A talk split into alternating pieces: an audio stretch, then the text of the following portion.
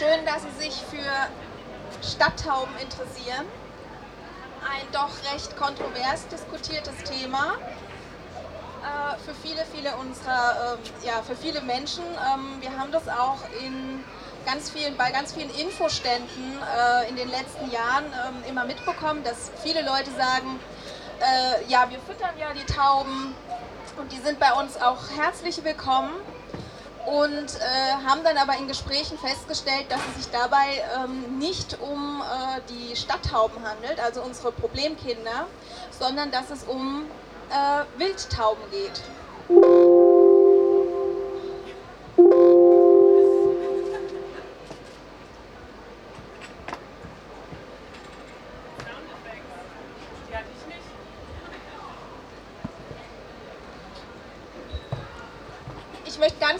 Auf den Unterschied zwischen Wildtauben und äh, Stadttauben eingehen. Ähm, genau, kennt fast jeder, ist in den, äh, hier in unseren äh, Gärten, Parks, auf Friedhöfen, äh, findet man diese Taube, das ist die Ringeltaube, das ist mit die größte Taube hier in Mitteleuropa, äh, circa 600 Gramm schwer, also relativ massiv auch. Und sie ist eben sehr auffällig erkennbar an dem weißen, ähm, an dem weißen Halsstreifen und auch an den Flügelbändern. Die ernährt sich wie die Stadttaube auch äh, von Getreidesamen, Beeren und Früchten, also alles das, was sie auf äh, Feld und Flur so findet. Sie ist ein Standortvogel bis Kurzstreckenzieher, das heißt, sie ist überall dort, wo Nahrungsangebot vorhanden ist erschöpft sich dieses Angebot, zieht sie weiter, ähm, wo sie dann wieder neue Nahrung finden kann. Sie wird leider sehr, sehr stark bejagt und ähm, ist deswegen auch immer häufiger in den Städten anzufinden, weil sie dort einfach den Schutz hat. Die nächste Taube, die oder nächste Wildtaube, die wir hier haben, ist die Türkentaube, ähm, erkennbar an dem schwarzen äh, Nackenstreifen und ist circa Mitte des letzten Jahrhunderts äh, nach Europa eingewandert von Vorderasien.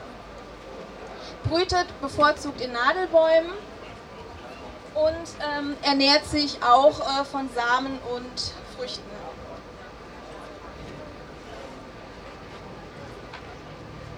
Genau, also wie gesagt, die beiden, das sind bei uns die ähm, am meisten vorkommenden Wildtaubenarten.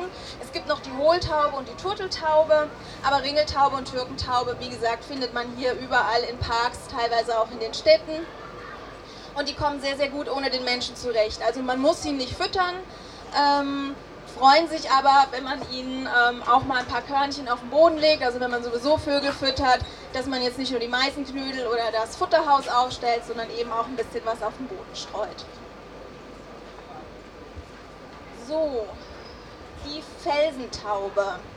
Das ist die Stammform der Haustaube und somit auch der Stadttaube. Die ist mittlerweile weltweit verbreitet der Mensch hat sie ähm, wirklich überall mitgenommen, nachdem er sie domestiziert hat. Sie ist ähm, auch sehr prägnant in, in, ihrer Erkennungsform. Sie hat diese grün, rötlich, violett schimmernde Färbung am Hals. Man sieht sie hier auch immer mal wieder rumwuseln. Und der ursprüngliche Lebensraum der Felsentaube sind Felsklippen, Gebirge, ähm, Felsvorsprünge, das sind die Orte, die sie, wo sie Schutz findet, wo sie brüten kann und wo sie auch in Kolonien zusammenleben.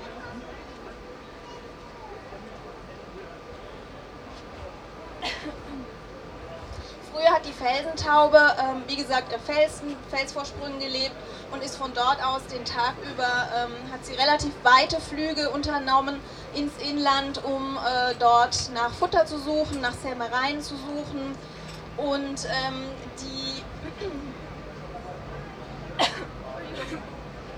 das, äh, die, die ersten äh, Domestikationen wurden so circa 8.000 bis 5.000 vor Christus ähm, aufgezeichnet. Hier ähm, hat die, die Taube den Vorteil erkannt, mit, bei Menschen zu leben. Ähm, aufgrund der äh, Sesshaftigkeit des Menschen mit Ackerbau ähm, hat sie einfach festgestellt, okay, wenn ich dort in der Nähe bleibe, ähm, muss ich nicht so weite Flüge unternehmen und ähm, mit den ersten ähm, mit den ersten Gebäuden, äh, also Bauwerken und Tempelanlagen, Pyramiden, hat sie einfach ideale Brut- und Nistbedingungen gefunden, konnte sich dort wirklich wunderbar ähm, einleben, ausbreiten und hatte es, wie gesagt, nicht so weit ähm, zu den Kornfeldern und ähm, ja, ist dort sesshaft geworden. Der Mensch hat sich dieses Tier relativ schnell zu eigen gemacht.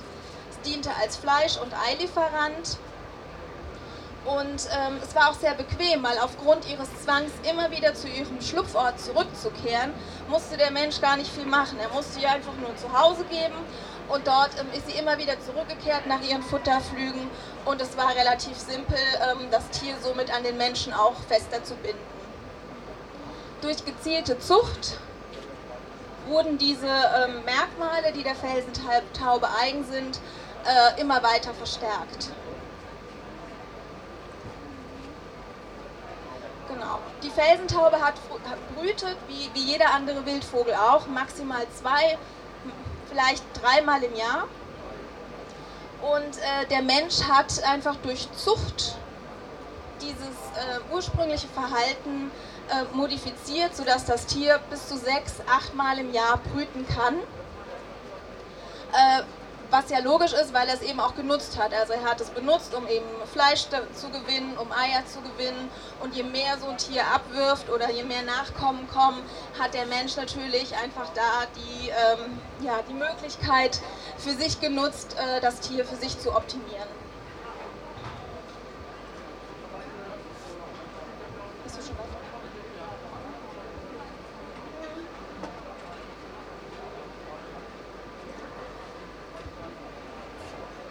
Äh, diese Standorttreue und auch dieses, äh, ja, die, die hohen Flugeigenschaften oder die, die, die, hohen Geschwindigkeiten, die so eine Taube auch äh, durchaus ähm, erreichen kann, äh, wurden auch schon sehr, sehr früh für Kriege, also für, für Nachrichtenübermittlungen ähm, genutzt.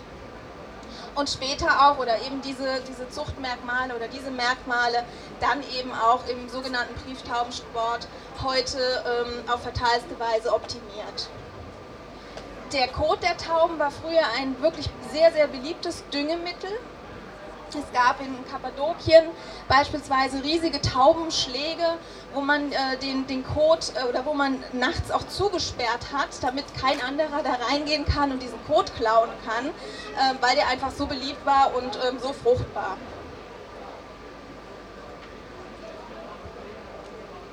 So, die Haustauben oder die Stadttauben, die wir hier jetzt in unseren Städten haben, ähm, kommen primär oder stammen aus aufgegebenen Taubenschlägen von Brieftauben, die nicht mehr zurückgefunden haben und, ähm, oder die einfach den Anforderungen nicht, nicht genügt haben, die man einfach freigelassen hat, nicht mehr, äh, keine Verwendung mehr für hatte. Und diese äh, Tauben haben sich zu Schwärmen zusammengeschlossen und das ist im Endeffekt der Grundstock der heutigen Stadttaubenpopulation in den Städten hier in Europa. Äh, dadurch, dass sie trotz allem sehr, sehr, eigentlich sehr zahm sind oder nicht wirklich scheu, haben sie sich auch nach wie vor ähm, immer an die Nähe des Menschen gehalten. Das heißt, sie, sie wussten, da finde ich Futter, da finde ich Schutz und ähm, sie sind immer zahm geblieben und ähm, sind einfach verwilderte Haustiere, die auf den Schutz und die Nähe des Menschen angewiesen sind und die auch immer noch suchen. Genau. Wie, wie kam es nun zu dieser doch sehr großen Bestandsexplosion von Stadttauben?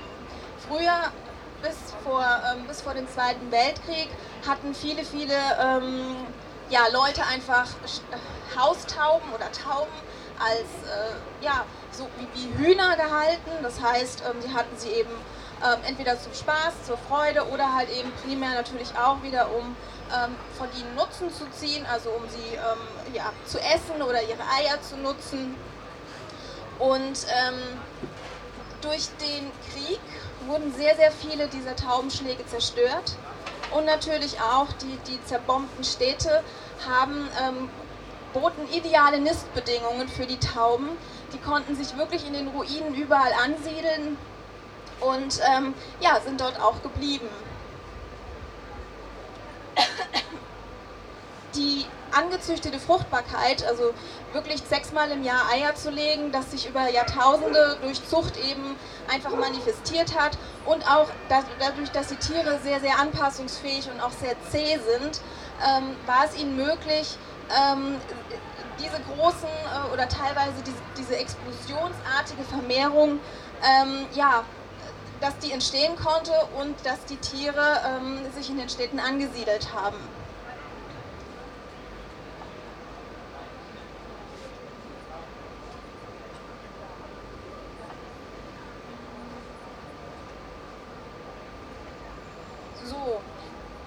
Stigmatisierung der, St der Stadttaube. Also Menschen sind ja da sehr ambivalent, also sie können einem Tier sehr positive Eigenschaften zugute, ähm, also zugute schreiben.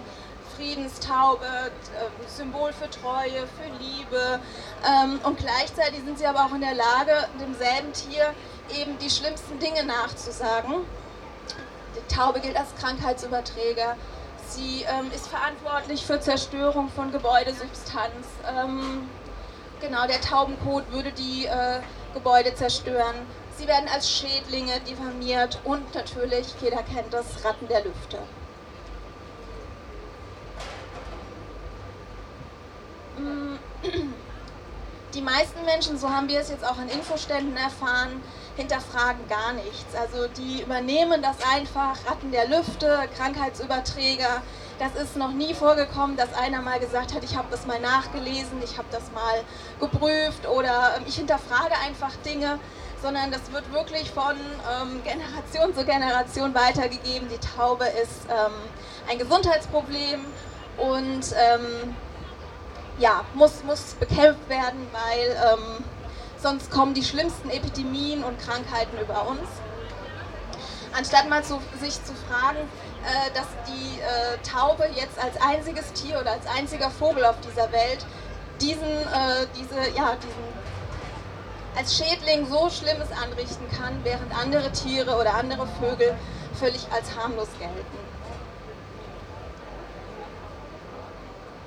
Genau, einen großen äh, Teil dazu führen auch die Schädlingsbekämpfungsfirmen, die ähm, die Stadttauben ganz oben auf ihren Listen führen und ähm, ihnen da wirklich schlimmste ähm, ja, Dinge nachsagen und ähm, richtig Ekel und Abschau auch schüren vor den Tieren.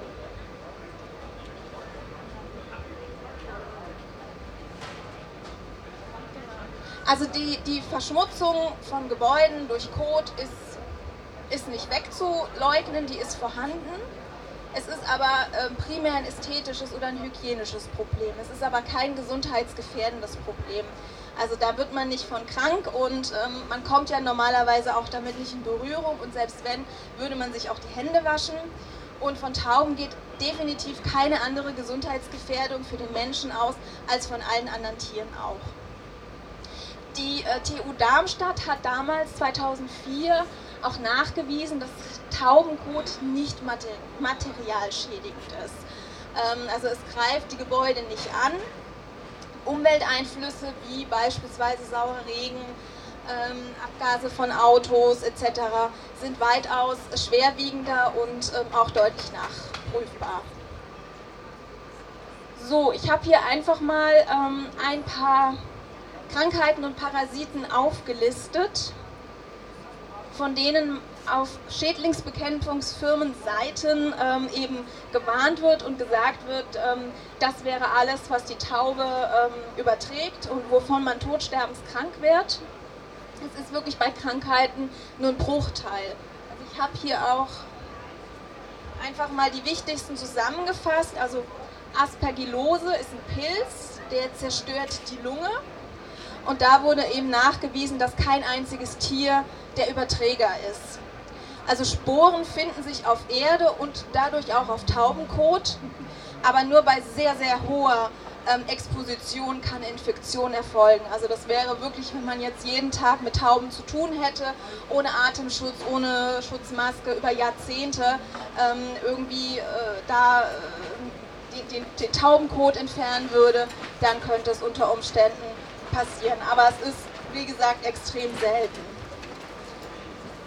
Enzephalitis ist Gehirnhaut und äh, Gehirnentzündung Und weder das Robert Koch Institut noch das Bernhard Nocht Institut haben Infos darüber, dass Tauben ähm, Enzephalitis übertragen können. Es gibt bei Tauben was Spezielles, das nennt sich PMV. Und das ähm, ist durchaus möglich, dass Tauben äh, PMV haben. Das spielt aber für den Menschen auch überhaupt keine Rolle. Das ist eine Sonderform, das ist ähm, äh, keine Zoonose. Das gleiche gilt für Trichomanas.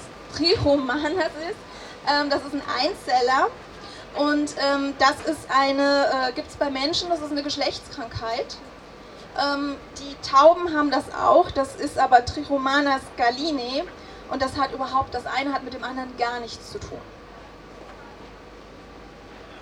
Das gleiche gilt für Salmonellen, auch da sind Tauben keine ähm, Überträger. Toxoplasmose wird ihnen auch nachgesagt, ist eine Entzündung von Leber und Lunge. Äh, das können alle Warmblüter übertragen. Hauptsächlich ist der ähm, Überträger eigentlich eine Katze. Dadurch kann, ähm, kann man durchaus, äh, oder wenn man äh, ungewaschenes Gemüse oder rohes Fleisch verzehrt. Tauben sind kein Überträger von Toxoplasmose. Das gleiche gilt für Typhus und für die Vogelgrippe. Auch das wurde ihr nachgesagt.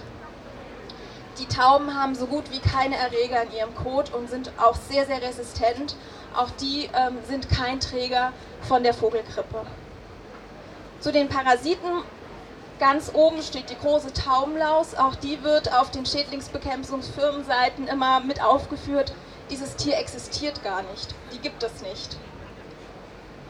Vogelmilbe, Taubenzecken und auch der Taubenfloh sind durchaus Parasiten, die die Taube befallen können und somit auch, wenn man mit Tauben in engerem Kontakt steht, können die auch auf den Menschen übergehen. Also das ist wie, wenn man einen Hund oder eine Katze hat, auch da kann es mal sein, dass man mal vom Floh gepiekst wird. Ähm, das ist ein Fehlwirt und ähm, das lässt sich äh, dann auch äh, ja, behandeln. Ähm, also es stimmt bedingt. Äh, Fakt ist, dass jedes Tier oder jedes Lebewesen ist Überträger oder Träger von Krankheiten und ähm, aber in einem gesunden Maße und jeder ähm, und die Taube ist somit definitiv kein Krank Krankheitsüberträger. Ähm, also wenn, wenn, eine Taube vor allem auffliegt oder den Weg kreuzt oder man ein verletztes Tier findet und es aufnimmt oder, oder zum Arzt bringt, man kann sich da nicht anstecken. Ja, wie ist die Situation für die Tauben in den Städten? Also es gibt eine Vielzahl von tierschutzwidrigen Vergrämungsmaßnahmen. Die Spikes muss man hier nur mal links und rechts hochgucken. Ähm, Einsatz von Falknern, auch das wird gerne gemacht, ähm, ist im Endeffekt total unnötig, weil solange der Falke dort ist und fliegt, ähm, äh, gehen die Tauben auch, ähm, fliegen die Tauben weg. Sobald der Falke eben oder der Greifvogel dann auch wieder weg ist, ähm, ist es so, dass auch äh, die Tauben wiederkommen. Also es nutzt im Endeffekt gar nichts. Und selbst wenn sich der Falke mal ein oder zwei Tauben holt, ähm, an, der, an der Masse von den Tauben an, oder an der Population ändert das nichts. Das Anbringen von Klebepasten ist ganz, ganz perfide. Also das ist eine Masse, die auf Fenstersimse angebracht wird und die Tiere kleben dort wirklich regelrecht fest. Also man kann, ähm, es gibt ja, also es ist nicht nur, dass Tauben daran festleben, sondern jede Art von Vogel, Singvögelchen, ähm, jeder klebt daran fest und es ist nahezu unmöglich, die Tiere davon wieder zu lösen. Schafft man es doch, muss dieses Tier komplett gereinigt werden über Wochen. Ähm, es muss komplett neues Federkleid ausbilden. Also es ist eine furchtbare Quälerei. Das gleiche gilt für die Absperrung durch äh, Netze und Gitter häufig sind die nicht sachgemäß angebracht. Das heißt, dass ähm, die Tiere sich äh, trotzdem verletzen können oder in den Netzen verheddern können und äh, dadurch zu Tode kommen. Oder aber es wird nicht darauf geachtet, wenn Netze oder Gitter angebracht werden, dass dahinter sich dann noch Tiere aufhalten, Küken aufhalten und ähm, die Tiere verhungern dort elendlich. Die, die Taubeneltern versuchen mit aller Macht dahinter zu kommen und ähm, ja, wenn man Glück hat, kommt die Feuerwehr und ähm, entfernt diese Gitter wieder, was dann einfach auch wieder verschenktes Geld ist, weil ähm, es nutzt einfach nichts. Genau, und dann natürlich das, der Klassiker, die meisten Städte haben Fütterungsverbote auferlegt mit unterschiedlich hohen Geldbußen. In Mannheim sind es, glaube ich, 1000 Euro. Ludwigshafen hat 500 Euro. Heidelberg ist relativ günstig mit 35 Euro. Ähm, ja, also da wird auch nochmal zusätzlich, wenn man was Gutes tun will, äh, nochmal so eine Kriminalisierung auch äh, ja, also man fühlt sich dann fast, als würde man was Kriminelles machen, wenn man eigentlich was Gutes tun möchte. Ähm, hier sind ein paar Bilder von Vercremungsmaßnahmen. Dort oben links, das ist ein aufgespießtes Küken hier im Bahnhof in Heidelberg. Dort rechts ist ebenfalls eine Taube aufgespießt in Spikes. Und hier unten sehen wir, zwei Ta sehen wir Tauben, die eben sich in den äh, Netzen verfangen haben und dort wirklich einen tagelangen Todeskampf hatten. Ja, wer hat eben ein Interesse am schlechten Image der Tauben? Hauptsächlich eben die Vercremungsfirmen, weil damit lässt sich gutes Geld verdienen. Die haben ein Interesse daran, dass die Tauben eigentlich nicht verschwinden aus dem Stadtbild, sondern dass die Population wächst, weil man kann somit ja immer und immer wieder neue Gebäude mit Spikes, mit, mit ähm, diesen, ähm, na, wie nennt sich ja, Treten äh, versehen und die gehen auch kaputt. Also die müssen alle paar Jahre äh, müssen die neu gemacht werden und äh, da freuen sich die Vercremungsfirmen, dass sie das dann auch immer wieder neu machen dürfen und ähm, jedes Mal Geld verdienen.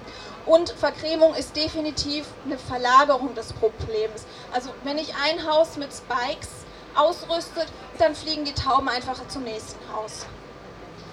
Und ähm, meistens sind es dann auch immer dieselben Tauben, also das heißt, die ähm, die äh, Firmen verdienen mit, den, mit denselben Tauben, die sie da von Haus zu Haus schicken, immer wieder Geld. Nicht zu vernachlässigen ist, was die Firmen nicht so gerne sagen, ähm, dass ja auch durch das Anbringen von Spikes oder von Netzen ähm, die, die Schädigung der Bausubstanz durchaus auch nicht zu vernachlässigen ist. Es müssen Nägel reingetrieben werden, ähm, da kommt Feuchtigkeit in den Beton, der sprengt. Also das sind über lange Jahre hingesehen sind das mehr Schädigungen durch Spikes, mal ganz davon abgesehen, dass es auch einfach nur furchtbar aussieht.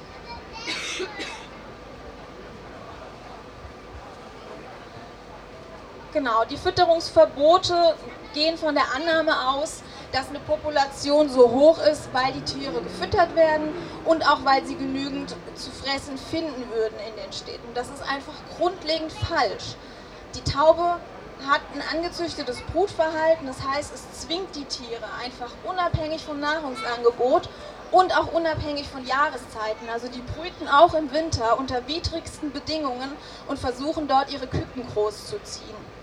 Ähm, je mehr Tiere, also es wird ihnen ja auch immer mehr Platz weggenommen durch Spikes, indem man eben äh, ja, Brutmöglichkeiten verschließt. Das heißt, es konzentrieren sich immer mehr Tiere oder immer mehr Individuen auf kleinstem Raum äh, und dort äh, haben sie einen relativ großen Stress. Es sind tote Tiere, Kadaver liegen dort. Dort versuchen sie ihre Küken groß zu ziehen und ähm, so können sich auch relativ äh, schnell Krankheiten, Parasiten ausbreiten. Die Kükensterblichkeit ist unfassbar hoch. Das heißt, ähm, die Tiere versuchen einfach, je mehr Küken sterben oder je mehr Tiere nicht durchkommen, durch das neue Legen von Eiern diese Population hochzuhalten. Die sind nicht wie andere oder wie Wildtiere so, dass sie eben äh, sich auf das äh, Futterangebot äh, beschränken können und sagen können, okay, wir haben jetzt, ähm, wir, wir, wir, wir können äh, oder wir, wir ziehen einfach weiter, wenn hier nichts mehr zu, äh, zu fressen zu finden ist, das machen die Tiere nicht. Die sind dort, die bleiben in ihrem, äh, in einem Radius von 500 Metern, maximal anderthalb Kilometer um ihren Schlupfort und dort verbleiben sie auch.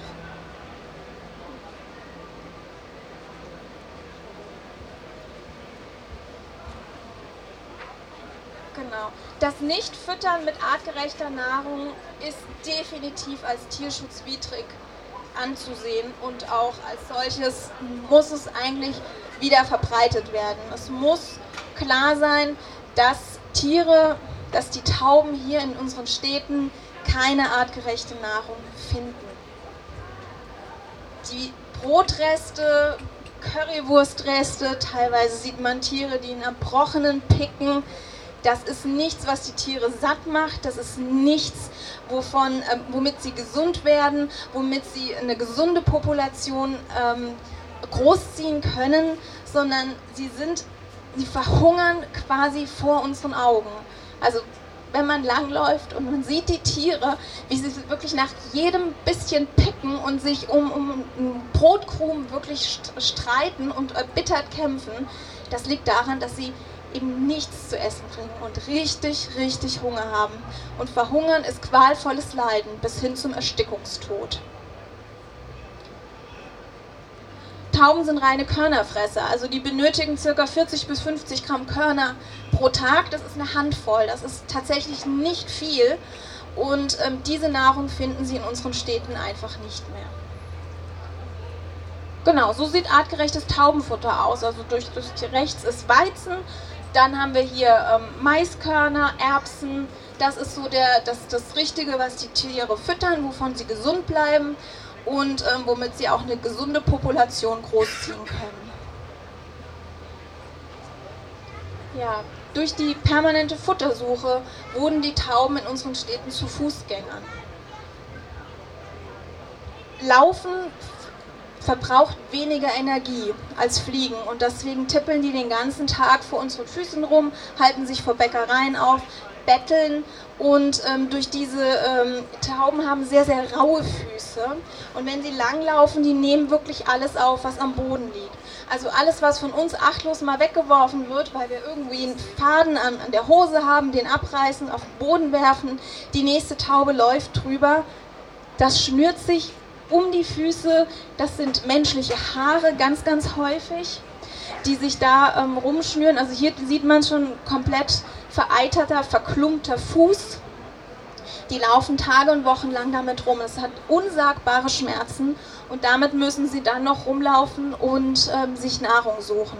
Also jeder kann das mal selber austesten, wenn man sich so ein Haar um den eigenen Finger wickelt und einfach mal 10 Sekunden festhält, was das für Schmerzen sind und die Tiere laufen damit äh, ja, den ganzen Tag ähm, rum und äh, werden dann auch noch vertrieben und getreten, wenn sie eben auf Futtersuche sind. Und ähm, ja, da sterben die Füße ab, die, der Verlust von Gliedmaßen. Vielleicht hat der eine oder andere das Tier gesehen, das hier rumläuft. Das ist genau so ein Fall. Hier sind ein paar Bilder, also da sieht man das auch. Hier fehlt schon, ähm, fehlen Zehen. Also das ist wirklich komplett ähm, eingeschnürt. Teilweise müssen dann Füße oder Zehen auch amputiert werden. Die Tiere sind sehr, sehr zäh und ähm, halten das auch lange, lange durch aber halt unter unsäglichen Schmerzen. Ja, die Taube hat sich die Situation, in der sie leben muss, nicht ausgesucht. Die wurde vom Menschen in diese Lage gebracht. Und der Mensch lässt sie jetzt als verwildertes Haustier komplett im Stich. Also es ist nicht nur so, dass er sie im Stich lässt, sondern er, er ekelt sich vor ihr, er ähm, ja, es sind Unwahrheiten, Krankheits, wir hatten das ja schon, dass, er, dass sie Krankheiten überträgt und ähm, lässt wirklich kein gutes Haar an dem Tier. Und ähm, wir würden so nicht mit Hunden und Katzen umgehen. Also wie oft sagen wir, oh Gott, wie, wie, wie kann man so mit einem Hund oder mit einer Katze umgehen? Ähm, da, würden, da zeigen wir auch mit dem Finger auf andere Nationen und wir machen es nicht anders. Das sind unsere verwilderten Haustiere, das sind unsere Hunde und Katzen die wir hier wirklich allein lassen. Also man muss sie wirklich nicht lieben oder man muss, man muss, muss jetzt auch keine Affinität für sie haben. Aber sie haben es verdient, mit Würde und Respekt behandelt zu werden. Also es, Tauben sind sehr, sehr intelligente und soziale Tiere und ihrem ersten Brutpartner ein Leben lang treu. Diese Treue kommen wir zum Brieftaubensport. Diese Treue macht sich der sogenannte Brieftaubensport ähm, einfach zu eigen. Also er nutzt das, äh, die Treue und die Fürsorge, Eigenschaften, die eine Taube hat, und trennt die Tiere. Also es gibt zwei Methoden. Es gibt einmal die Witwerschaftsmethode, das heißt es wird, wird ein Pärchen getrennt. Oder es gibt die Nestmethode, das heißt es wird Pärchen plus Küken oder plus Gelege getrennt. Die Tiere werden dann ähm, ja, teilweise, also es gibt unterschiedliche Rennen, es gibt äh, Taubenrennen, da sind die Tiere 300, 400 Kilometer entfernt. Es gibt aber auch Rennen, da sind die Tiere mehrere tausend Kilometer von ihrem Schlag entfernt. Und die versuchen nach dem Auflassen mit aller Macht bis zur absoluten Erschöpfung so schnell wie möglich wieder zurück zum Schlag und zum Partner zu kommen. Weil die nämlich wissen, ähm, dass so ein Taub, dass, dass ein das zurückgebliebene Elternteil hat ungefähr drei, vier Tage, um die Taubenküken zu versorgen. Länger schafft es eine Taube nicht, die kann das sonst nicht und würde das Gelege dann auch aufgeben. Und das ist, wissen die Tiere und die versuchen wirklich mit aller Macht ähm, die Strecken äh, zurückzuleben. Also so eine Taube kann in der Spitze mal 160 Stundenkilometer schnell sein und das über mehrere Stunden. Alle, die es nicht rechtzeitig schaffen, die stranden entweder in unseren Städten und schließen sich hier wieder der Stadttaubenpopulation an, was ein Zuwachs bedeutet, was wieder eine Vermehrung von Elend bedeutet, oder sie fallen ähm, Greifvögeln zum Opfer, ähm, genau, oder verfedern sich in Hochspannungsleitungen, Windräder, wie auch immer, oder sterben einfach. Also ähm, denen bleibt einfach das Herz stehen irgendwann während des Fluges und die stürzen wie ein Stein zur Erde der Brieftaubensport ist ein lukratives Geschäft, deswegen machen das die Leute auch. Also man muss sagen, Brieftaubensport ist das gleiche, wie wenn man ähm, einen Hund oder eine Katze nehmen würde und würde sie einfach jetzt mal hunderte von Kilometern aussetzen und würde ähm, dann schauen, mal gucken, wann sie zurückkommt, wie schnell das ist. Ähm, nichts anderes ist es, weil das ist ein Haustier, das ist auf den Menschen angewiesen, das braucht den Schutz, die Versorgung, die Nahrung, ähm, die nur der Mensch ihm geben kann. Und ähm, das ist ein Aussetzen und somit eigentlich laut Tierschutzgesetz verboten.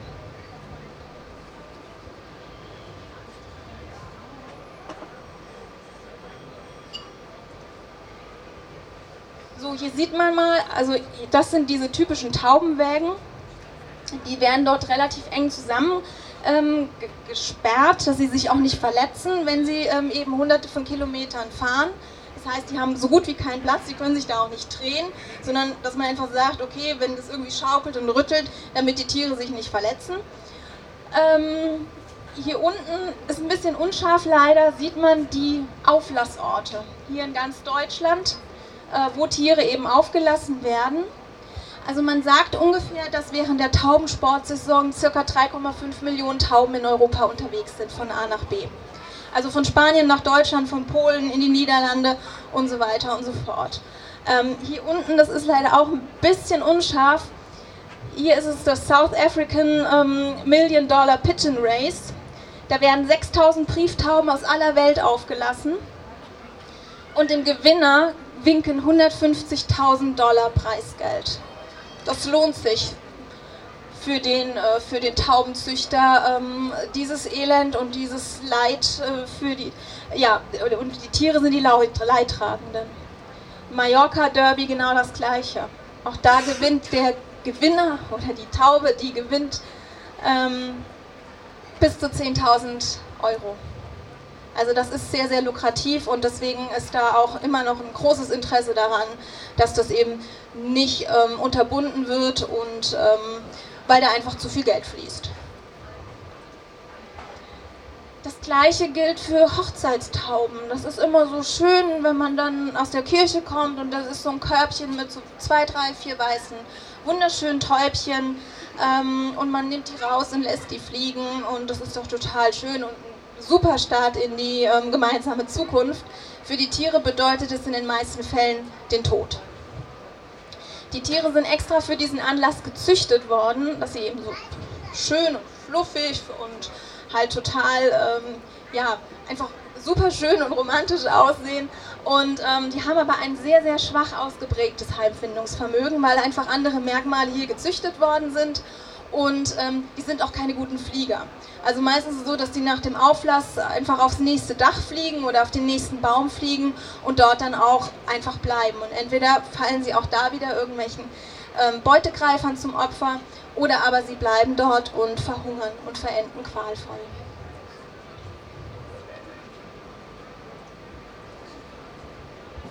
Was kann man tun?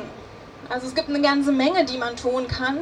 Zum einen einfach ein bisschen Aufklärung über die Situation, über die Lage der Tauben, dass sie sich diese Situation nicht ausgesucht haben, dass sie hilfsbedürftig sind, dass sie auf den Menschen angewiesen sind.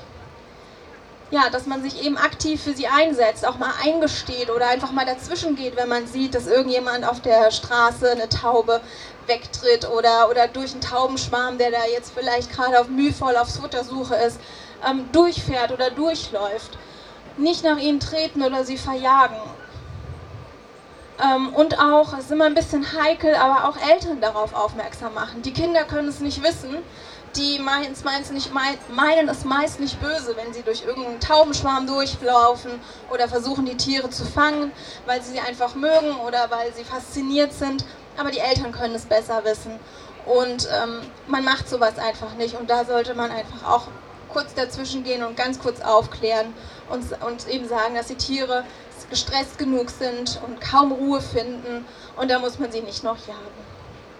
Ja, und auch nicht wegsehen, wenn man ein verletztes Tier findet und das einfach entweder mitnimmt und dann bei einem Tierarzt, ja, zu einem Tierarzt abgibt. Die meisten Tierärzte haben eine, eine Wildtierkasse, die sich zwar so nennt, obwohl es keine Tier, äh, Wildtiere sind, aber man muss da nicht auf den eigenen Kosten sitzen bleiben. Es gibt genügend äh, Stadttaubenprojekte, ähm, Notfallgruppen in Facebook. Also da ähm, muss man kein Tier sitzen lassen und vor allen Dingen, wie wir gehört haben, sie sind keine Krankheitsüberträger, man kann sich dort nichts holen. Und ähm, für, für, ein Tier, das äh, irgendwie aufgeplustert in der Ecke sitzt, nicht mehr beim Schwarm ist und ähm, nicht wegfliegt oder kein Fluchtverhalten zeigt, ist definitiv in großer Gefahr und muss von der Straße runter. Also wenn man das nicht selber anfassen möchte, dann bitte melden und so lange dort bleiben, bis jemand kommt, der das Tier abholt oder halt einfach ins nächste Geschäft gehen, sich einen Karton holen, das Tier reinsetzen und dann wird sich schon jemand finden, der ähm, oder eine Vernetzung gibt es, ähm, sodass das Tier, dass dem Tier auch geholfen werden kann. Genau, es gibt in vielen, vielen Städten eben Stadttaubenprojekte, die ähm, mehr oder weniger weit sind und eben schon äh, Taubenschläge haben oder betreute Futterplätze. Auch da kann man sehr, sehr viel tun und helfen, auch wenn man vielleicht jetzt nicht sagt, es ist jetzt nicht so meins, einen Taubenturm zu reinigen, aber einen Infostand mal zu machen oder einfach Aufklärungsarbeit. Da ist den Tieren schon viel geholfen. Was hilft nun gegen die Population? Wie kann man sie eindämmen und wie kann man das Elend von, den, von der Gesamtpopulation, nicht nur vom Individuum, sondern von, von allen Tauben ähm, verringern. Da gibt es nur eine einzige wirksame und auch tierschutzgerechte Methode. Man muss Taubenschläge errichten. Entweder in, in, in Projekten, idealerweise in Zusammenarbeit mit Städten, denn nur dort ähm, ist es möglich, die Tiere eben artgerecht zu versorgen, sie mit Futter zu versorgen mit frischem Wasser. Sie werden dort medizinisch versorgt, sollten sie krank sein. Und ganz, ganz wichtig, die Gelege werden durch Gipseier ausgetauscht. Das ist die einzige Möglichkeit, den Tieren ähm, die Population tierschutzverträglich auch einzudämmen. Das heißt, eine Taube legt innerhalb von zwei Tagen zwei Eier. Man nimmt diese zwei Eier, nachdem sie gelegt worden sind, und tauscht sie gegen Gipseier aus. Die Tauben brüten ungefähr je nach Individuum ähm, noch weiter, meistens so 14 Tage, bis sie dann merken, da rührt sich nichts, dann verlassen sie das Gelege auch. Dann fangen sie natürlich wieder neu an zu brüten und dann geht das Spiel von vorne los. Einmal im Jahr muss man ein Tier oder muss man ein Paar auf jeden Fall ähm, Eier legen lassen und auch Küken schlüpfen lassen, sonst würden sie irgendwann den Taubenschlag äh, verlassen, weil sie das in Verbindung sehen. Ähm, es gibt tatsächlich äh, Stadttaubenprojekte, die tauschen je nach Größe und wie viele Schläge sie haben zwischen 5.000 und 10.000 Eier im Jahr aus.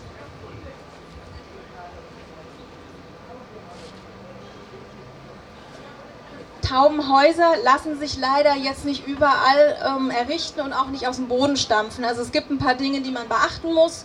Man kann jetzt nicht einfach sagen, ach Mensch, hier ist so eine grüne Wiese und das wäre doch total hübsch, wenn wir da jetzt einen Taubenschlag errichten das macht nur Sinn, Taubenschläge dort zu errichten, wo eben auch eine sehr, sehr hohe Taubenpopulation ist, wo es Brennpunkte gibt. Also das sind Innenstädte, Bahnhöfe, Häfen, also überall da, wo viele Menschen zusammenkommen und ähm, wo eben auch äh, ja, immer mal wieder Futter oder Nahrungsreste abfallen.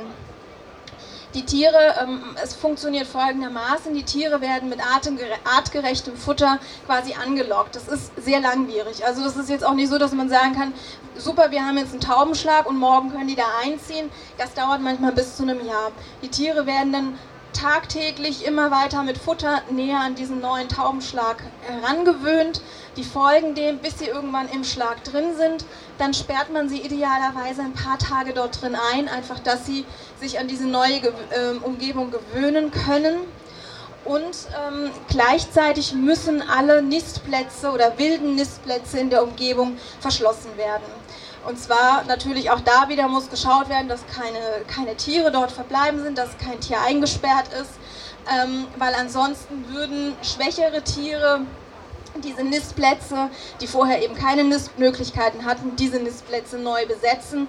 Also es funktioniert nur, indem man eben äh, neue Nistplätze oder Unterschlupf anbietet und alte Nistplätze ähm, ja, verschließt. Es gibt so einen Richtwert, also man sagt ungefähr, dass eine Stadt bis zu 300.000 Einwohnern, was jetzt für Mannheim ungefähr hinkommt, ähm, müsste flächendeckend über das Stadtgebiet mindestens 15 Taubenschläge errichtet werden. Mannheim hat aktuell zwei Schläge. Das sind einfach mal Beispiele für Taubenhäuser oder Taubenschläge.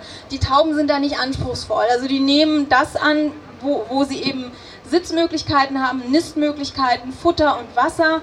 Und ähm, die verbleiben auch 80 Prozent des Tages dann im Schlag. Also auch der Kot verbleibt dort. Ähm, der kann dann eben ganz normal einfach entsorgt werden, ausgeräumt werden. Der bleibt dann nicht mehr, äh, verbleibt dann eben nicht mehr auf Gebäuden. Und ähm, das hier oben ist ähm, relativ neuer Schlag. Der ist in Hamburg oben. Ähm, das ist der Hamburger Bahnhof. Und dort ähm, hat man oben im äh, Dachgeschoss einen Schlag errichtet. Die Tiere haben den sehr, sehr gut angenommen und das dortige ähm, Projekt äh, sagt auch, dass die Tiere wirklich 80 bis 90 Prozent dort verbringen und ähm, dass äh, es so gut wie keinen Brennpunkt mehr im Bahnhof gibt oder in Bahnhofsumgebung gibt. Das ist hier auch einfach ein Schlag in einem im Dachgeschoss, aber es geht auch ein Baucontainer oder eben hier auf einem Parkdeck. Auch das ist eine Möglichkeit. Ähm, es kann auch in einem Keller sein, also das ist, das ist egal, es muss einfach nur ein Einflugloch sein und die Tiere müssen Nist- und ähm, Ruheplätze finden. Als Alternative kann man oder wäre eine Möglichkeit, betreute Futterplätze zu bekommen. Also viele, wie gesagt, viele Städte haben ja ein Fütterungsverbot erlassen. Ähm, da könnte man einfach hingehen und ähm, äh, sagen, äh, hört mal zu, liebe Stadt, ähm, wir, äh, ihr wisst, es gibt Brennpunkte, die Tauben sind in der Fußgängerzone unterwegs und ähm, wir würden die auch äh, einfach mit Futter rauslocken aus, den, aus der ähm, Fußgängerzone, sodass sie ein- oder zweimal am Tag artgerecht gefüttert werden. Dann sind sie satt, setzen sich eben auf die, ähm, auf die Gebäude und ähm, äh, laufen den Leuten eben nicht mehr durch die, vor den Füßen rum. Das kann so ein bisschen ähm, ja, für, die, für die Tiere auf jeden Fall eine Lösung sein. Ähm, das Problem mit ja, mit, mit der Population bekommt man so nicht im Griff. Also es ist einfach nur da, es geht nur darum, dass die Tiere satt werden und ähm, nicht mehr so in den äh, Fußgängerzonen oder vor den Cafés rumlungern und betteln, sondern einfach nur, dass sie satt sind. Wichtig ist, ähm, dass äh, man eben belebte Plätze, Straßenverkehr äh, meidet, dass die Tiere eben nicht äh, dabei zu Schaden kommen, wenn sie jetzt einfach fressen oder picken und ähm, man muss immer darauf achten, dass eben auch schwächere Tiere dann in das Futter gelangen. Es ist ganz wichtig, dass man geregelte Fütterungszeiten hat, damit die Tiere das annehmen. Die, ähm, auch dahingehend, weil ähm, beide Taubeneltern versorgen die Küken. Und wenn ähm, dann äh, zu, oder wenn, wenn zu ungeregelten Fütterungszeiten gefüttert wird, dann kann es sein, dass die Gelege oder die Küken einfach zu lange alleine bleiben.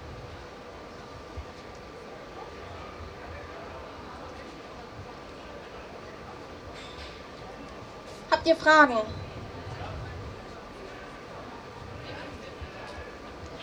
Also eine Taube kann in, in, in guter Pflege gut 15 Jahre alt werden. Die Straßentauben werden maximal zwei bis drei Jahre alt.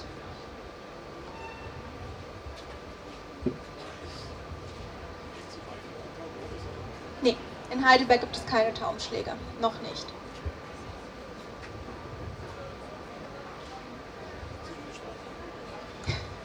Genau. Ja, vielen Dank für eure Aufmerksamkeit.